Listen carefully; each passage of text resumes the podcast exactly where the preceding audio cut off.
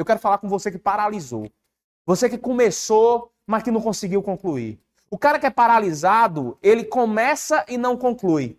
Ou então ele começa, continua e em um certo ponto desiste e não conclui. Eu só estou te convidando para fazer uma coisa, sabendo dessa realidade, que tua realidade atual, e principalmente no pós-pandemia, vai ser cada vez mais perplexa diante da, do fechamento de empresas. E aí o pessoal diz: ah, mas não foi a minha empresa que fechou, mas é aí que tá. Se fecham quatro grandes empresas, vai faltar dinheiro no mercado inevitavelmente, o que vai poder te abalar. E eu estou falando de um mercado diferenciado. É o mercado do concurso público, porque lá no artigo 41 da Constituição Federal, há a garantia para ti da estabilidade estabilidade. Então, sabendo que você vai ter estabilidade, depois de três anos de um estágio probatório, porque o servidor público, logo quando passa no concurso, ele tem três anos de estágio probatório. E se ele conseguir passar nesse estágio probatório, o que, diga, venhamos e convenhamos, é bem simples, ele se torna estável e ninguém mais pode tirar ele de lá. Eu só estou perguntando para ti, eu vou voltar para cá e perguntar: por que, que você paralisou? Por que, que você parou? Eu fiz uma pesquisa no meu Instagram.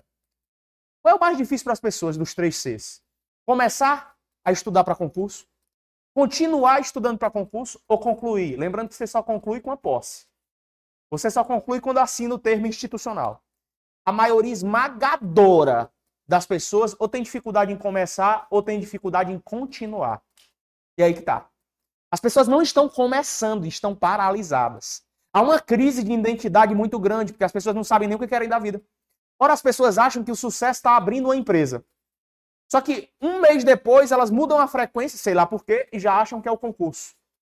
E depois já não acham mais que é o concurso, porque o avô ou o pai disse que tinha que fazer uma faculdade. Então elas estão perdidas. Lá em Provérbios diz que se você está perdido, a sabedoria está passando é longe de ti. E quem está perdido só tem uma oportunidade, é de se encontrar. E você só se encontra se você se relaciona com pessoas sábias. Pessoas que têm resultados que você ainda não tem. Ponto. Você nunca vai conseguir mudar de nível se você estiver se relacionando com as mesmas pessoas paralisadas de sempre. Olha para tua mãe agora. Não vou esculhambar ninguém da família de vocês, não. Tu acha que a tua mãe está paralisada na vida? Você acha que a sua mãe está paralisada na vida, a título profissional, a título financeiro?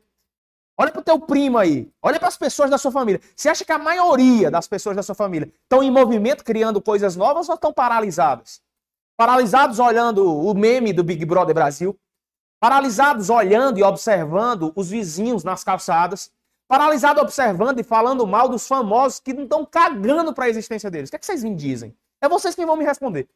Você olha pro teu pai, o teu pai tá paralisado. Olha pra tua mãe, tua mãe tá paralisada. Olha pro teu tio, ele tá paralisado. A porra do teu primo é uma baita do imprestável. A pergunta que eu te faço, se você quer continuar do mesmo jeito?